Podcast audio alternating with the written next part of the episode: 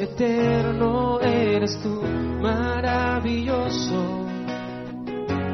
Eres el gran yo soy, la creación se postra ante ti en adoración.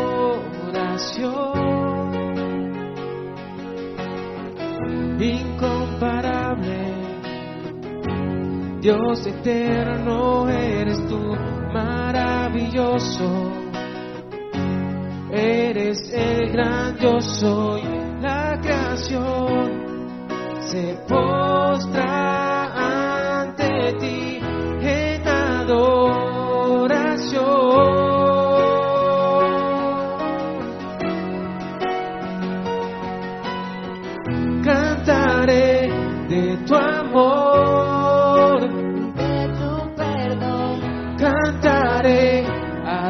Dios.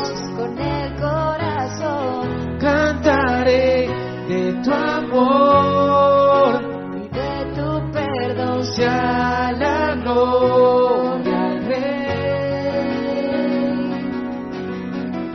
incomparable. Dios eterno eres tú, maravilloso. Eres el gran yo soy, la creación. Se postra ante ti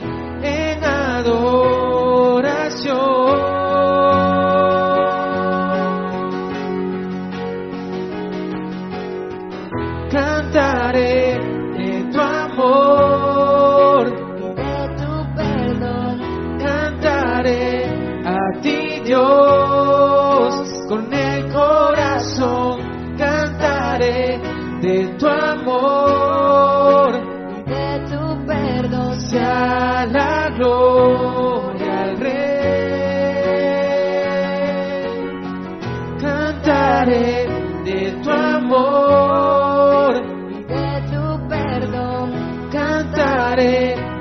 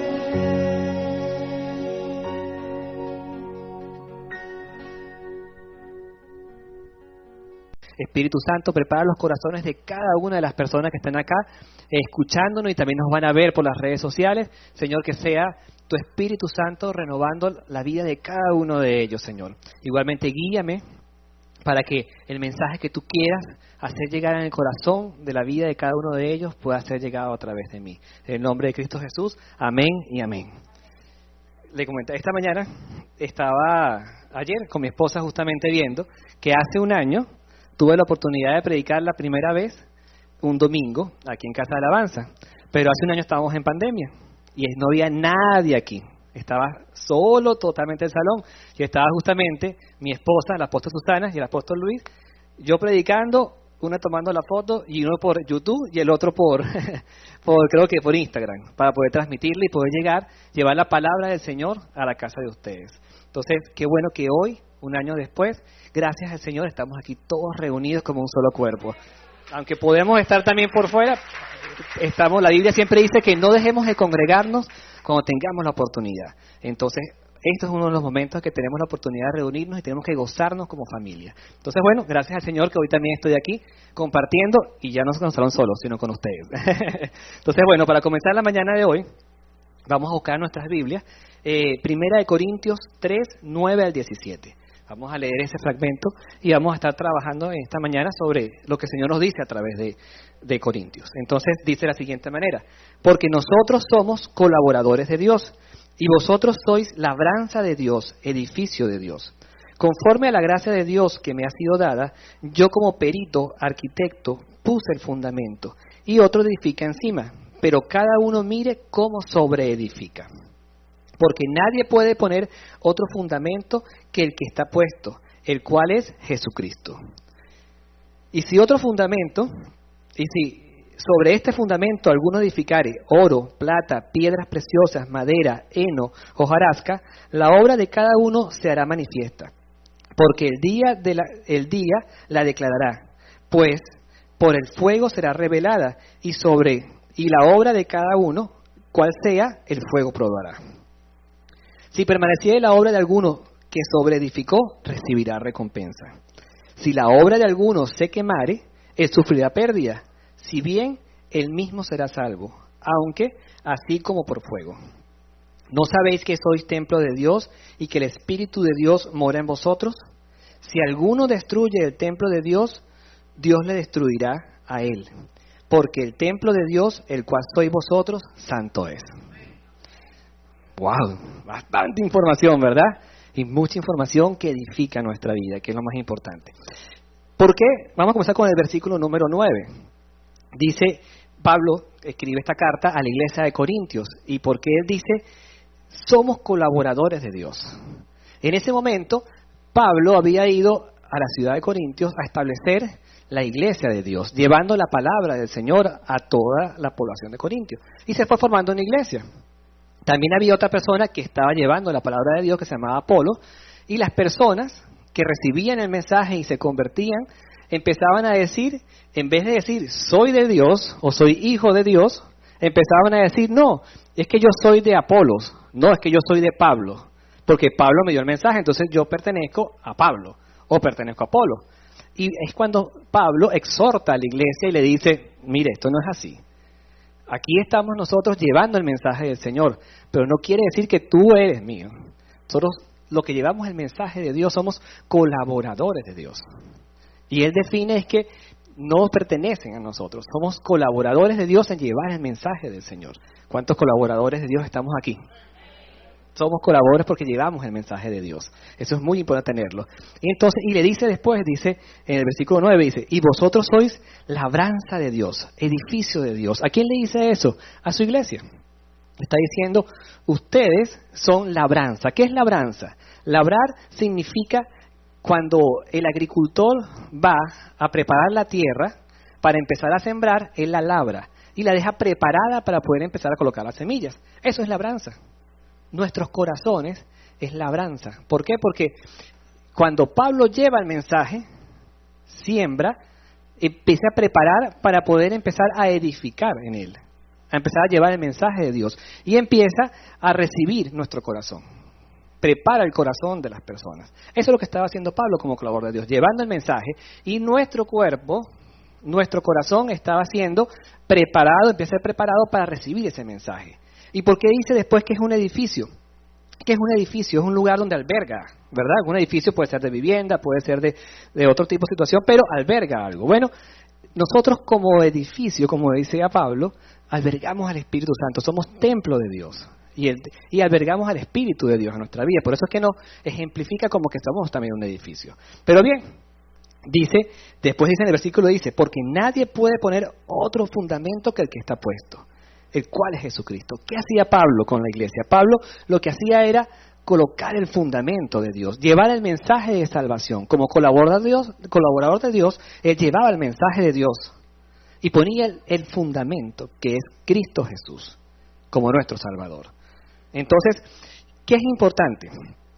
Que, que tenemos que tener claro de que, ¿por qué dice que es un fundamento? Una edificación, los que son constructores van a entender un poquito más. Yo soy hotelero, no soy constructor, pero eh, no, voy a tratar de ejemplificarlo. ¿Quién vio la noticia hace poco? Cuando se cayó un edificio en Miami que se derrumbó después creo que de 40 años está construido el edificio. Ese edificio empezó a construirse, pero ya meses atrás o años atrás habían dicho que las bases estaban malas. Es decir, el fundamento no estaba correcto. Y si el fundamento no está correcto, el edificio, por muy alto que sea, se va a tener que caer. Eso pasa en nuestra vida.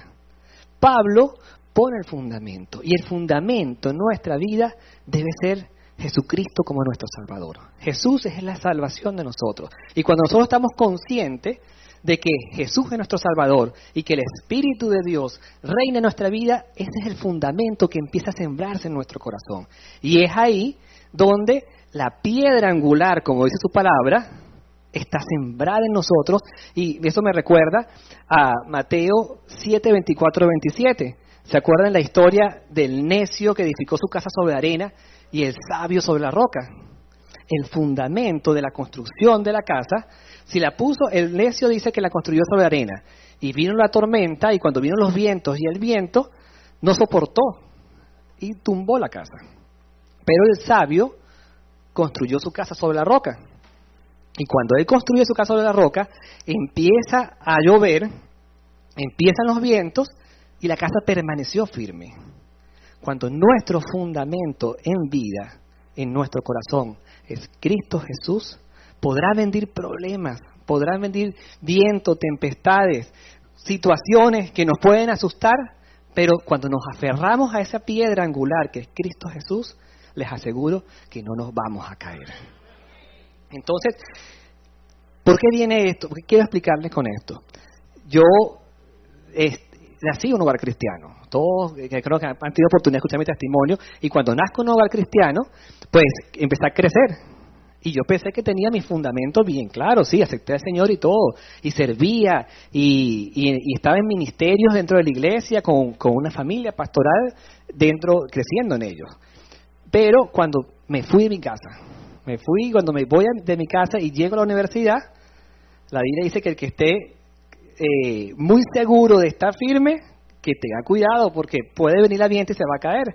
Y sí, yo llego aquí y empiezo en la universidad y me acuerdo que hasta de Casa Alabanza había un grupo de conexión y ellos se reunían al mediodía a orar, a escuchar la palabra, todo. Y yo en la universidad empecé a juntarme con los que no eran. Y empiezo a darme cuenta que, que empiezo a apartar del Señor. Mi fundamento, mi base no estaba bien. Y entonces, y no estaba claro de lo que yo tenía dentro de mí. Y empiezo yo más bien a, a, fumar y hacer otras cosas y a ver el grupo de conexión. ¿Qué quiere decir eso? Que yo me caí automáticamente. Espiritualmente me aparté del Señor. ¿Por qué? Porque mi fundamento no estaba claro. Y eso es lo que no puede ocurrir. Si yo hubiese tenido mi fundamento claro, yo le aseguro de que yo me hubiese más bien apartado de muchas otras cosas y hubiese estado en ese grupo de conexión y hubiese estado viviendo muchas más cosas espiritualmente dentro de eso. Bien, entonces el fundamento es importante de que sepamos de que si no está ahí, pasa lo que sucedió en Miami, se cae el edificio. Y nosotros que somos un edificio, como dice Pablo, somos templo del Espíritu Santo, si nuestra base no está firme, se va a caer espiritualmente caemos en pecado y el pecado es muerte.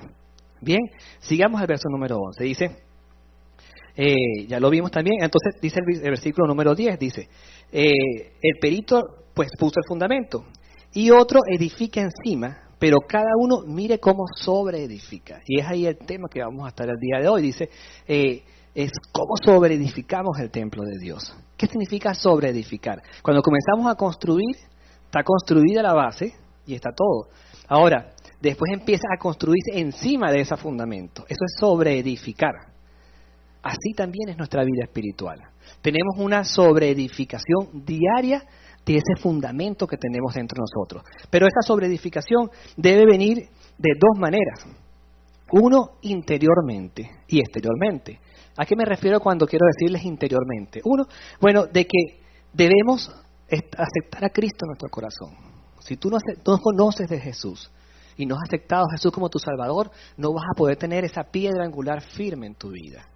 Dos, tenemos que alimentarnos diariamente de la palabra del Señor. Interiormente es necesario que nos alimentemos. Y la palabra de Dios es la Biblia. La Biblia es el Señor hablándonos diariamente. Muchas veces nos preguntamos y decimos, bueno Dios, es que yo, tú, no me, yo, tú no me hablas, yo no te escucho. Pero el Señor quiere decirte, ¿quieres escucharme? Lee mi palabra. ¿Tú quieres saber qué Dios quiere para tu vida? ¿Cómo debes comportarte? ¿Qué debes hacer? ¿Cómo actuar? Lee la palabra del Señor, porque es palabra viva, donde ahí vas a escuchar todo lo que Dios quiere para ti. Entonces debemos, para, y dice la palabra que también que la fe viene por el oír, el oír la palabra de Dios. Si tú quieres tener fe en Cristo Jesús y en Dios, tienes que escuchar su palabra para que empieces tú a caminar como debes caminar. Dos, debemos tener cuidado con lo que veo. Cuando yo, yo empecé y tuve un encuentro con el Señor, porque como les digo, sí, yo comencé en un hogar cristiano, pero eso no me daba a mí garantía, porque, hermanos, la salvación no es heredada. ¿En qué sentido? En que como mi, mi bisabuelo, mi, mi abuelo fue pastor, fue como un, apóstol, él fundaba iglesias. Y es verdad, así es. Mi abuelo fundó muchísimas iglesias en lo que fue en la parte de- de- del llano. Mi papá continuó, mi tío continuó también siendo pastores y tengo otro tío y tenemos primos. Yo soy ya como que la tercera generación que seguimos siendo pastores. Eso no quiere decir de que como ellos fueron pastores yo quiero, yo soy salvo. No, eres salvo porque el Señor lo permitió y porque tú lo aceptaste dentro de tu corazón. Entonces, cuando yo tuve ese encuentro, porque yo vivía pensando, no, como yo tuve una familia pastoral, ya estoy, yo, ah, yo, yo estoy fuerte, yo estoy firme. Y apenas vino la primera prueba, no la soporté. Y me fui y me empecé a influenciar por lo que no era. Y entonces me caí a nivel espiritual. Bien, pero tenemos que tener cuidado con qué nos estamos también alimentando a nivel visual. Entonces, cuando yo empiezo ese proceso de, de empezar a, a conocer del Señor, a vivir esa experiencia de edificar y sobre edificar interiormente mi vida espiritual, empiezo a darme cuenta porque yo decía, no, es que yo soy grande, yo puedo empezar a ver cosas. Y me acuerdo que en esa época salió una, una, una película de las sombras de Grey, no sé qué tanto, y, y no, no se preocupe, empiecen a ver y a ampliar su mente, decía las personas, y buenísima. Y yo no existía Netflix en esa época, iba, alquilaba el DVD y lo llevé a la casa y empecé a verla. Y fue claro cuando el Señor me dice a mí, ¿qué estás viendo? ¿Qué estás aprendiendo? ¿A como una mujer es bueno maltratarla? ¿O que algo precioso como es la intimidad sexual Dios la creó para el matrimonio? ¿Va, va a transversarse para que sea a nivel de, de golpes o de maltrato a la mujer? Aunque quieran colocarlo de otro nombre. No, hermanos. Pero yo como adulto yo podría haber dicho, sí, no, yo puedo verla, yo sé, yo, yo sé discernir, yo sé que es bueno y que es malo, y listo. Pero ¿de qué alimentas tu corazón? Esa labranza, ese edificio, ese templo que somos nosotros, ¿de qué lo estamos alimentando? Entonces, ¿de qué estamos viendo? ¿Qué hice yo? Irme por lo sano, porque también soy humano y soy de carne y hueso. Entonces, después voy a decir, ay, pero voy a verla en un ratico. Ay, pero no, voy a verla por pedacitos. Yo voy a adelantarla. No, hermano. Agarré el DVD y lo rompí y lo tiré por la basura. Si esto no edifica, no va a ayudarme a la construcción de mi vida, ¿para qué voy a perder tiempo en verlo y no uso ese tiempo en estar en comunicación con el Señor, en leer su palabra o en ver algo que edifique mi vida? ¿Sí me estoy explicando? Es que es algo tan, a veces tan, que lo vemos tan de día a día, pero no sabemos de que cualquier cosa puede dañar este templo que somos nosotros, que es el templo de Dios. Es el templo de nuestro Padre. Y nosotros somos, tenemos la responsabilidad de cuidarlo, como dice Pablo. Entonces, es importante tener cuidado en qué estamos viendo, de qué nos estamos alimentando. Dos, es mantener en oración constante. A veces pensamos que oración es solamente eh, estar eh, una hora, tener que arrodillarme y tener que durar, que el Señor vea que estoy ahí una hora orando. No, la oración es comunicación diaria. En la época antigua, antes de que Jesús viniera a esta tierra y muriera por nuestros pecados, los judíos para poder comunicarse con Dios tenían que esperar un año hablar con el sumo sacerdote y él tenía que entrar detrás del velo para poder llevar las peticiones a Dios. Cuando Jesús viene a esta tierra, muere por nuestros pecados y aceptamos como su Salvador, el, ese velo donde estaba de separación se rasga. Y somos libres en el Señor. ¿En qué sentido? En que tenemos libre comunicación con Él. Y esta comunicación implica que podemos hablar con Él en cualquier momento, a cualquier hora. No solamente cuando tengamos problemas, no solamente cuando necesito de Él. No, yo voy en el carro y yo les voy a decir, yo voy manejando y yo voy orando. Y eso no quiere decir que, me, que paré el carro y arrodillé para poder orar. No, yo voy hablando con el Señor. El Señor quiere esa relación con Él y quiere que tú empieces a comunicarte con Él. Y ahí es cuando tú vas a empezar a decir, sí lo estoy escuchando. ¿Por qué? Porque yo voy diciéndole, Señor, voy para allá, ay, qué bueno, voy viendo esto y voy hablando y tengo una comunicación diaria con Él. Dios quiere que tú también empieces a hablar con Él, a tener una comunicación diaria en todo momento con Él. Y es ahí cuando también tu interior empiezas a edificarlo. Porque en todo momento que tú vas caminando de tu vida, tienes a Jesús de primero. Ese fundamento lo estás llevando por delante. Cuatro, rodéate de las personas adecuadas. ¿Por qué te lo estoy diciendo? Porque, como les comenté, si yo, en vez de haberme sentado a fumar, a aprender a fumar, porque no tampoco sabía, y me enseñaron ellos, yo hubiese caminado hacia donde estaba el grupo de conexión, mi vida hubiese sido otra. Y yo siempre tengo esa imagen, porque, ¿por qué? Porque yo siento que es ahí donde yo tuve una, una decisión que tomar. El Señor me pudo haber dicho a mí, o te vas para acá o te vas para acá. Y yo tomé la decisión de irme en el lugar inadecuado. Me fui con aquellos amigos que en vez de ayudarme a crecer, sabiendo dónde está la verdad, me estaban era llevando hacia atrás. ¿En qué? En un mundo de vicios, en un mundo de estar en la calle, donde no estaba haciendo nada. Y lo peor caso es que yo lo miraba, el Señor me mostraba que estaba ahí. ¿Qué hubiese sido de mi vida si yo hubiese dado el paso correcto y hubiese ido donde estaban las personas correctas? Te aseguro de que Dios tiene su plan perfecto, pero en ese momento todas las cosas que yo pude haber vivido, porque las consecuencias estuvieron. Tuve accidentes de tránsito y el accidente de tránsito no fue porque iba caminando y ay pasó, no. Era porque estaba tomando con unos amigos y manejando con exceso de velocidad, chocamos y casi morimos. Medio cuerpo inmóvil, aprender a caminar de nuevo. Y después el Señor me dio y yo seguí de nuevo de rebelde. Y después voy y empezó a tomar y sigo tomando más y sigo tomando más. 33 años tenía, me dio una CB, llegando a mi trabajo. Pero eso fue qué? Consecuencias de una vida de pecado que estaba llevando.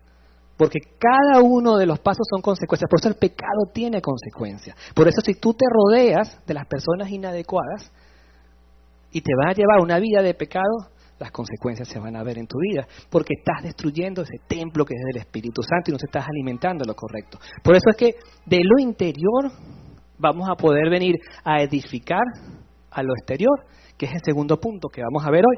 Dice que si yo aprendo a sobreedificar mi interior y alimentarme lo correcto, voy a poder edificar al exterior. ¿Qué quiero decir con esto? Es que mi testimonio va a ser el adecuado para poder llevar el mensaje de Dios a otras personas. Amén. Entonces, la semana pasada veíamos con, con, el pastor Juan Manuel que tenemos, estamos dotados, el Señor nos da dones y talentos, ¿verdad? Y ahí me impactaba mucho porque decía, si tú vendes arepa, haz las arepas mejores, ¿verdad? Y él decía, si tú vas a hacer las mejores arepas, ¿por qué? Porque como hijos de Dios, todo lo hacemos como para el Señor. No solamente dice, cuando vayas a alabarme, cuando vayas a alabar al Señor, cuando vayas a escuchar su palabra, cuando vengas a la iglesia, hazlo porque es para mí. No, es todo lo que tú vayas a hacer en tu día a día, donde tú estés ubicado, hazlo como si fuera para el Señor. Entonces, ¿qué quiere decir eso? Que si tú eres cocinera, que si tú trabajas en el hogar, haz la mejor comida porque es como si fuese nada para el Señor. Si tú eres, trabajas limpiando hogares, hermana, haz esa casa que quede reluciente, da la milla extra, como dice la palabra, porque como hija de Dios, todo lo haces como si fuera para el Señor. Si tú tienes un negocio, siembra los principios del Señor en el negocio, cumple valores adecuados para que siempre es una empresa de reino, porque es, esa empresa es para el Señor. Mi ejemplo, ¿qué pasó? Yo gerencié una compañía y en un momento me acuerdo que una persona me dice, mira Marcos, ayúdame, apruébame este presupuesto porque de verdad necesito, eh, necesito que por favor me ayudes para que me aprueben este presupuesto porque necesito el dinero. Y yo, ok, chévere, está bien, eh, vamos a tenerlo en cuenta. Yo cumplo mi procedimiento. Eso fue en mi periodo de sobreedificación, que todos los días estoy sobreedificando, pero cuando ya estaba yo claro que mi fundamento era Jesús. Y yo le digo, muchacho de compra, sí, sigue, tráeme los presupuestos como son adecuadamente y quiero verlo. Cosas que suceden, cosas de Dios, el mejor presupuesto era el de esa persona y se aprueba ese presupuesto, pero porque cumplió los requisitos y fue el mejor presupuesto y el mejor servicio. Meses después, un mes después creo yo que es, voy a su oficina y cuando me siento para saludarlo, solamente él me tenía una bolsa con dinero. Y yo le digo, ¿y esto qué es? Me dice, esto es para ti, por haberme aprobado el presupuesto. ¿Te das cuenta de que yo cumplo? Y que bueno, si tú me ayudas, yo te ayudo, nos ayudamos juntos. El Señor me dijo a mí, ¿qué estás haciendo? Te voy a ser sincero. Meses atrás o un año atrás, yo hubiese dicho, véngase para acá y vamos a invertirlo y qué hago con esto. Pero mi función no era esa. El Señor me dice a mí, tú no estás haciendo negocios sobre el negocio que tienes que hacer. ¿Me explico? Y automáticamente le dije, mira, tu presupuesto fue aprobado porque cumpliste los requisitos, pero tú no tienes que darme dinero para que yo te apruebe tu presupuesto, porque hay un procedimiento de cumplir. Él se quedó así y me dice, wow, primera vez que alguien no me pide dinero para que yo le pueda dar el trabajo. Yo le dije, bueno, como hijo de Dios, yo no, no tengo nada que hacer. Si tú cumples con tu, con tu requisito como debe ser, te aprueban el presupuesto, pero no tienes que comprarme para que yo te pueda aprobar algo. Cumple las cosas como debe ser. Y eso impactó la vida de él. Cosa tal de que después, todavía actualmente, él dice, si van a ver a Marcos, no, eh, tranquilo que él es una persona de confianza, es una persona recta, es una persona que cumple con sus cosas. ¿Qué quiero decir con esto? Es que tu testimonio en lo que quiera que tú hagas puede impactar la vida de otros. Y es lo que decía Pablo. Pablo estaba diciendo que para el Señor es la gloria siempre. Y Pablo estaba diciendo es que con todo lo que tú vayas a hacer, debes agradar al Señor y sobreedificar. Cuando empezamos nosotros a alimentarnos de lo correcto y a empezar a conocer lo que Dios quiere para tu vida, es cuando tú puedes sobreedificar la vida de otros. ¿Y cuántos los que estamos aquí no queremos estar sobreedificar la vida de otros? Todos, creo yo, queremos impactar. Y que cuando las personas digan, Él tiene algo, ¿a quién nos ha pasado eso? Yo mi trabajo, cuando estaba dentro de una compañía, me decía, pero es que Él es diferente. No, cuidado, no, Él no va a aceptar eso. No, mira, Él es muy correcto con sus cosas. Yo prefiero que me digan que soy correcto a que me digan, no, tranquilo, dale algo a Él que lo aprueba. No, porque yo cumplo con los principios del Señor. Entonces, y ahí estoy sembrando una semilla. Y hay varias personas de las que estuvieron alrededor que han venido para acá. Porque saben de que el testimonio que tú diste hay algo diferente. Y eso es el Espíritu Santo que está en la vida de cada uno de nosotros, ayudándonos a mostrar cómo el Señor ha renovado nuestra vida. Amén. Entonces, Dios nos llena de muchos talentos y muchos dones. Pero también Él nos va a ubicar donde Él nos quiera ubicar. No es el anhelo que tú tengas, es el propósito de Dios que va a hacer cada uno en tu vida. Y esa también va a parte de la sobreedificación, porque entonces tú vas a decir, por lo menos, eh, mi testimonio de cómo fui yo creciendo ministerialmente dentro de la iglesia. Aunque yo era gerente de una compañía y gerenciaba una compañía, yo entré a esta iglesia como una persona más con deseo de conocer al Señor, con deseo de ser un colaborador de Dios y servirle a Él. Y el primer, y el primer servicio que tuve en la iglesia fue apoyando afuera a las personas que cuidaban los carros. Yo tuve dos opciones que decir. Yo pude haber dicho, yo, gerente de una compañía, después de tanto haber estudiado y de, entre semanas estar sentado en mi oficina con 200 empleados, venir el domingo a recibir sol afuera. No, eh, discúlpame, no, no, gracias. No, no, tengo, no tengo tiempo de servir, hubiese podido decir, para ser educado. O haber dicho, Señor, si tú me quieres ubicar ahí, voy a hacerlo porque tú quieres que yo esté ahí. Y como todo lo hago para ti, voy a hacer lo mejor posible. Y tú me veías a mí dando vueltas por todos esos carros, cuidando. Bienvenido, hermano, venga para acá, siga adelante, bienvenido, y viendo que no faltara nada. Porque el Señor me estaba diciendo a mí que tenía que cuidar los vehículos. Y no era lo que yo quería. Pero el Señor quería que estuviese ahí. Yo quería de verdad estar en protocolo. Pero ¿cuánto me costó llegar al protocolo? Mucho tiempo. Y no era porque yo, porque el Señor no quería, es que hay un proceso en que el Señor va a tener contigo un trabajo. Pero yo también quería que en ese proceso que yo estuviese viviendo, yo pudiese demostrarle a otros cómo podían servir al Señor con alegría como yo lo hacía, sin importar el título. Es estar donde tú quieras estar. Y eso significa poner tus dones y tus talentos al Señor disponible donde Él quiera que estés. Y de esa manera tú vas a edificar y sobreedificar. Edificar tu vida y sobreedificar la vida de otros. Con paciencia, estando donde Dios quiere que tú estés.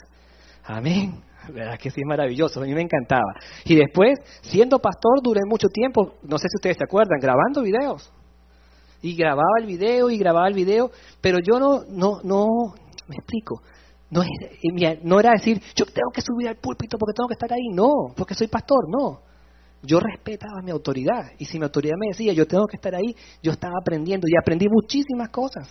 Pero lo más, lo más importante de todo es que yo estaba alegre porque sentía que estaba poniendo mi don al servicio del Señor, donde quiera que yo estuviese. Entonces, eso es lo que tenemos que hacer diariamente. Alimentarnos de lo correcto para poder colocar todos nuestros dones, todos esos talentos que Dios ha puesto en tu vida a la mano de Él. Y de esa manera te aseguro que vas a edificar la vida de muchas personas porque van a ver que donde tú estés vas a ver cambios en tu vida. Maravilloso, ¿verdad? Entonces, bien, ¿por qué? Porque somos templo de Dios. Dice el versículo 16, dice de esta manera.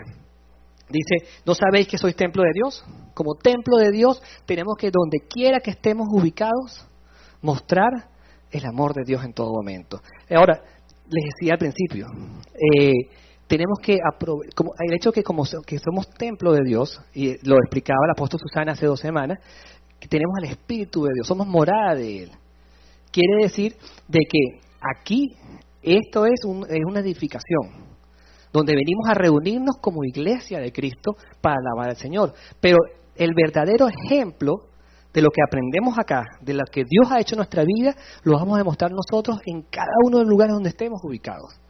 Aquí no, ¿Por qué? Porque aquí todos conocemos la verdad. Pero allá afuera, cuando usted empieza a salir y empieza a llegar a su casa y va a tener que demostrar a su hijo, a su esposa con amor, vas a demostrarle ese verdadero amor de Dios, lo que está dentro de ti, el fundamento que está en tu vida y lo que realmente hace la iglesia de Cristo. ¿Y qué debe hacer la iglesia de Cristo? Imagínate lo siguiente, para terminar vamos a ver estos tres puntos, qué es lo que debemos hacer como templo de Dios. Uno, para poder ser templo de Dios, tenemos que aceptarlo a Él. Tenemos que eh, reconocer que Jesús, que Dios es nuestro Salvador, que Jesús es nuestro Salvador y que Él murió por nuestro pecado. Y cuando eso ocurre, el Espíritu de Dios viene a nuestra vida y de ese momento somos templo y morada del Espíritu Santo. Somos edificio, somos el templo de Dios. Bien, dos, que es importante, eh, cuando aprendemos que somos templo de Dios, y empezamos a edificar nuestra vida interiormente y podemos edificar la vida de otros, sucede algo maravilloso que empezamos a cumplir lo que Jesús nos mandó a hacer, que es la gran comisión. Y lo vemos en Mateo 28, 19 al 20. Dice, por tanto id, y eso son palabras de Jesús, dice, por tanto id y hacer discípulos a todas las naciones, bautizándolas en el nombre del Padre, del Hijo y del Espíritu Santo. Jesús nos mandó a ir y a ser discípulos. Es nuestro trabajo. Es la función de la iglesia. Si ustedes entran y ven la misión y la visión de la iglesia, dice, está, está basada en este versículo, en Mateo. Porque tenemos que ir a ser discípulos. Pero eso no quiere decir de que dice, bueno, eso es el trabajo del evangelista. Ese es el trabajo del pastor. No, hermano. Es trabajo de cada uno de nosotros que somos templo de Dios. Que comencemos a sembrar los fundamentos a construir los fundamentos en la vida de otras personas también. ¿Y cómo lo hacemos? Como hemos hablado, si tú eres cocinera con tu trabajo, con tu manera de comportarte, mostrando cómo Dios ha cambiado tu vida. ¿Cuántos matrimonios no hay restaurados acá? ¿Y cuánta gente no ha dicho, mira, este matrimonio estaba cayendo, pero ahora lo veo que está fortalecido? Porque ha sido la obra del Señor. Y esa, esa, esa obra y eso que las personas están viendo y empiezan a mirar, usted no sabe en cuántas personas pueden llegar. Y van a decir, yo quiero lo que Él quiere. Y usted ahí dio un fundamento, como dice Pablo. Y empieza otra persona a sobreedificar y a sobreedificar y a crecer ese templo de Dios en la vida de cada uno de nosotros y empieza a edificarse. Bien, y es maravilloso. Ahora, como tercer punto tenemos como hijos de Dios que mostrar el amor de Dios. Y lo vemos en Mateo 22, 37, 39. 37 al 39 dice, Jesús le dijo, amarás al Señor tu Dios con todo tu corazón y con toda tu alma y con toda tu mente. Es decir, no solamente cuando estemos acá, es en todo momento, con nuestro corazón, con nuestra alma y con lo que pensamos. Es decir, que nuestros pensamientos sean siempre en base a ese fundamento, al amor de Dios también. Y dice después en el versículo 38, este es el primero y más grande mandamiento. Son palabras de Jesús, dice después. Y el segundo es semejante, pero amarás a tu prójimo como a ti mismo. ¿Por qué? Porque Dios es amor. Si tú te amas, puedes dar amor a otro. Si tú amas a Dios, puedes amarte a ti porque sabes que eres creación de Él y puedes darle amor a otra persona. Porque como amas a Dios, no le quieres hacer daño a otra persona. Ese es el amor que Dios quiere que tú demuestres. Y, sobre, y cuando nos sobreedificamos correctamente y nuestro fundamento está como debe ser, podemos cumplir esa gran comisión y esos mandamientos que el Señor nos manda. Bien, ya para terminar, no quiero que se me escape decir dos versículos más, que es el versículo 12 y el versículo 13. Dice el versículo 12, y sobre este fundamento que es el que está puesto, el cual es Jesucristo, 12 dice, y sobre este fundamento alguno edificare oro, plata, piedras preciosas, madera, heno, jarasta, que la obra de cada uno sea manifestada. ¿Qué quiere decir esto? Es que no es que tenemos que entregar al Señor para tener un fundamento bien, oro, piedras preciosas o plata. No, es el fruto que tú vas a dar de acuerdo a lo que ha sido sobreedificado en tu vida. Mira lo que dice, de acuerdo a lo que tú empieces a demostrar, va a ser lo que tú vas a tener como recompensa cuando estemos delante del Señor en su presencia. Porque cuando somos salvos tenemos una salvación, pero luego vamos a tener unas recompensas en la presencia del Señor. Y de acuerdo a los frutos y a lo que tú sobreedificaste, va a ser esa recompensa. ¿Por qué lo compara con el oro, con la plata y con las piedras preciosas? ¿Por qué? Porque uno, si nos vamos a hacer, vamos a comenzar por la primera parte. Si, si el fruto que tú tienes no es del espíritu, sino de la carne, si no empiezas a llevar una vida inadecuada, tu ejemplo no es el adecuado, tu transformación no es adecuada, no tratas a tu esposa como debe ser, vives en engaño, vives viviendo todo lo que sabemos que es el fruto de la carne, los frutos de la carne, es como la madera, como el heno. ¿Qué es el heno? El heno es, es como la paja que le dan a las vacas para que coman. Y la hojarasta, que es lo otro, es las hojas que caen que ya no sirven de los árboles. Pero cuando tú le prendes fuegos a la madera, alguno de esos dos, se queman y desaparece, ¿verdad? Así son las obras de la carne. El Señor las va a ver y va a decir, esto no sirve, se quemó, porque no tuviste una buena obra del talento que yo te di y del templo que eres tú. No fue adecuado. Ahora, si tu fruto es, de la, es del Espíritu, va a pasar como el oro, la plata y las piedras preciosas, que cuando pasan por el fuego, más bien son purificadas y son más puras. Y el Señor va a decir, buen hijo, bienvenido y estas son tus recompensas. ¿Cuánto no queremos tener las recompensas y empezamos a vivir una vida donde podemos sobreedificar a los demás? Que la gloria sea siempre para el Señor. Vamos a ponernos de pie y vamos a colocar este tiempo delante de Dios y decirle al Señor lo maravilloso que es con nosotros. Darle las gracias porque nos salvó y decirle gracias Padre porque tú viniste a nuestras vidas, tocaste mi puerta y yo la abrí y te acepté como mi Salvador. Ahora Padre Santo, ayúdame a que ese fundamento que es Jesucristo en mi vida pueda ser el fundamento que reine, de que yo pueda tener una vida de rectitud y que cada día pueda alimentarme, Padre Santo, de todo aquello que venga de ti, Señor. Que yo pueda rodearme de las personas adecuadas, Señor, y que yo pueda cada día ver cómo tu amor y misericordia me ayuda en toda mi vida. Que mi vida, que mi comportar y que mi manera de ver, hasta de observar, pueda ser de ejemplo para otros. Que en lo que yo menos piense pueda ser de sobreedificación para otra persona. Que yo pueda aceptarte a ti, Padre Santo, y estar donde tú quieras que yo esté. Pero saber que estoy alegre porque siempre, Padre Santo, es tu vida en mí, Señor. Gracias, Señor. Ayúdame, Padre Santo, si hay, Señor Jesús, si hay algún motivo que alguno ve, ayúdale a ellos también a que ellos puedan verlo, Señor. Y que ellos puedan, a partir del día de hoy, empezar a, saber qué cosas deben cambiar, Padre Santo. Qué cosas deben alejarse. Qué situaciones prudentes no estar, Señor. Dale sabiduría, Señor, en cada una de las decisiones que tengan que tomar, Señor. Y que su vida sea transformada y que a través de su vida, Señor, puedan también transformar las vidas de otros. Porque siempre van a cumplir la gran comisión tuya, Señor. Y mostrar tu amor en todo momento. Sigue alabándole a Él. Sigue pidiéndole al Señor que te ayude a vivir como Él quiere que vivas. Nos gustaría poder saber más de ti y poder acompañarte en tu crecimiento espiritual. Por favor, escríbenos al número que ves en pantalla y con muchísimo gusto te estaremos contactando. Que Dios te bendiga.